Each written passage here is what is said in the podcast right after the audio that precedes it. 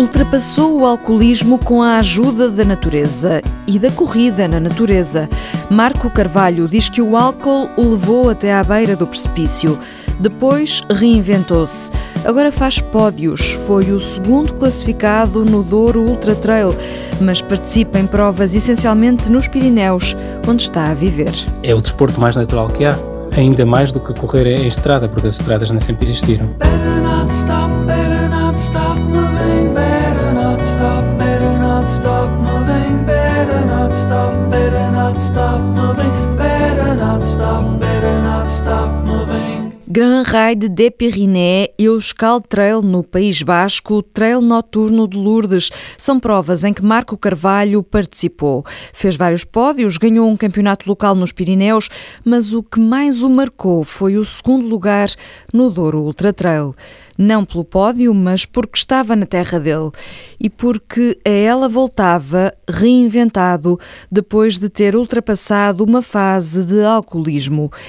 Esta semana, porque se fala do Douro, porque se fala de recomeços, vamos buscar Miguel Torga, Sísifo. Recomeça. Se puderes, sem angústia e sem pressa. E os passos que deres nesse caminho duro do futuro, dá-os em liberdade. Um dia decidi começar do zero, decidi mudar de país, porque no lugar onde estava tornou-se completamente impossível. Ou seja, a saída do país também foi uma forma de começar a ultrapassar os problemas que existiam nessa altura? Foi, foi. Eu tinha decidido começar do zero e começar do zero no lugar onde eu estava era possível, mas uh, muito mais difícil. Os problemas eram tantos, eu costumo dizer, é como uma barragem que se estava a desmoronar, resolvia um problema e apareciam logo dois ou três.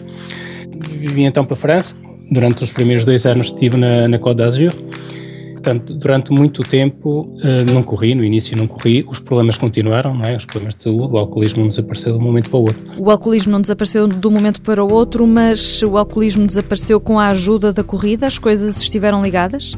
Sim, no início foi mais o contato com a natureza, estava a praticar alpinismo, para mim também era uma forma de meditação, e um dia comecei a, a lembrar-me dos tempos em que corria e pensei que gostaria de correr outra vez. Comecei a ver pessoas que praticavam trail e comecei a correr outra vez. Isto há cerca de três anos. Comecei a correr outra vez, sozinho, e a praticar outros desportos, VTT, a natação também.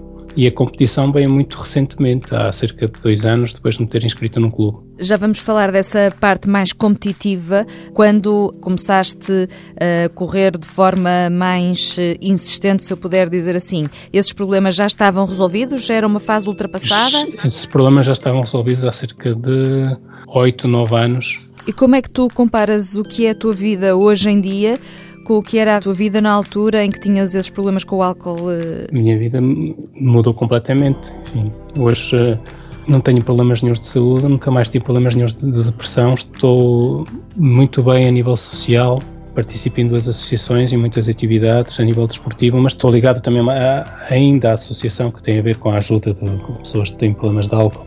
E fiz várias formações acerca disso e tento ajudar pessoas que têm esses problemas também, né? não só dando o meu testemunho, mas também utilizando tudo o que sei acerca da doença. Contarás, se calhar, como é que era a tua vida na altura, como é que era a vida nessa fase em que estavas dependente do álcool e também do tabaco? Muitas dificuldades, depressão, uma grande confusão mental. Como é que posso descrever? Sempre com problemas, com problemas com a justiça, porque entretanto perdi a carta de condução, perdi o trabalho, enfim, hoje sinto muito melhor. E quase que te reinventaste, no fundo, depois uh, dessa fase. Sim, a palavra adequada é reinventar-me. Costumo utilizar uma figura de estilo diferente. Costumo dizer que foi como se fosse um navio que tivesse naufragado, que eu tivesse trazido à superfície e primeiro tivesse hum, tirado todas as peças que estavam estragadas, não é? e começasse a substituí-las uma por uma, tendo guardado algumas. O navio não foi substituído completamente, houve peças que ficaram, mas a maior parte foram restauradas e continua a fazer esse trabalho. É um trabalho continua diário. A fazê-lo. É um trabalho diário e o exemplo que eu costumo dar é de uma roda de um moinho que durante anos e anos rodou num sentido e depois com um bocado de esforço, aos poucos e poucos, comecei a inverter o sentido dessa roda e hoje ela ganhou cada vez mais velocidade no outro sentido. E no meio desta evolução, a competição, quando é que aparece? Comecei a sentir mesmo a necessidade de partilhar o prazer que tinha a praticar este desporto sozinho, a partilhar com outras pessoas e a trocar ideias. Mesmo ao cruzar outras pessoas na, na, nas montanhas e, e, ao trocar impressões, as pessoas costumavam aconselhar-me a inscrever-me num clube, ou numa, neste caso numa associação, que funciona um bocado como um clube, e a partir daí surgiu a competição. É um, é um desporto que se deve praticar eh, embora seja um desporto individual, sim, acompanhado com outros. A, a, parte social é importante neste desporto? Acho que é a mais importante de todas. Embora já tenha feito alguns pódios, os pódios são só a cereja em cima do bolo. Acho que o que fica sempre é, é o convívio, são as recordações que ficam sempre o principal, os resultados é, são sempre muito secundários. Mas vamos falar desses pódios. Um dos mais recentes foi um segundo lugar no Recuador Ultra Trail. Fala-me um pouco dessas eh, vitórias que alcançaste. Sou da região do Douro, portanto sou de Santa Marta, de Peneguião, de, de uma aldeia chamada Fornelos. O trilho da prova passava precisamente na, na minha aldeia e para mim participar nessa prova foi bastante simbólico, foi uma grande emoção para mim. Precisamente porque quando saí daí há uns anos atrás completamente destruído e depois de me ter reconstruído durante estes anos todos aqui em França, para mim ir participar numa prova à minha terra é de certa maneira simbólico, embora isso não vá mudar em nada aquilo que se passou no passado, mas contribuiu bastante para consolidar ainda mais o meu presente. De certa maneira foi como se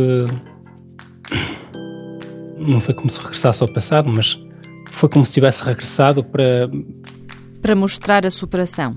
Sim, mas eh, a mim próprio, porque não foi para provar nada a ninguém. Sendo que grande parte das provas que fazes não são em Portugal, não é? Uma vez que estás a viver em França, quais foram assim as provas mais bonitas e mais marcantes que fizeste? Para mim a mais marcante foi o Douro Ultra Trail. Penso que vou refazer este ano, mas as provas em que participei foram todas aqui nos Pirineus.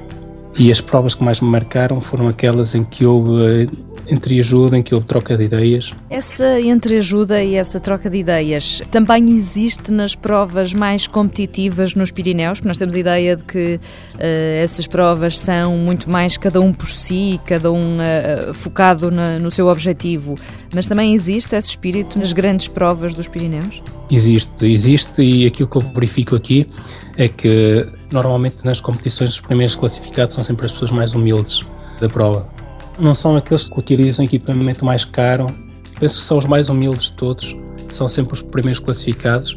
E existe essa entreajuda, já, já assisti a pessoas que abdicaram do lugar que pararam a corrida, por exemplo, para ajudar alguém que se tinha ferido ou que se tinha lesionado. O testemunho de Marco Carvalho, português a viver nos Pirineus, superou o alcoolismo, reabilitou-se, ganhou uma vida nova. Rehab, Amy Winehouse. Boa semana, boas corridas.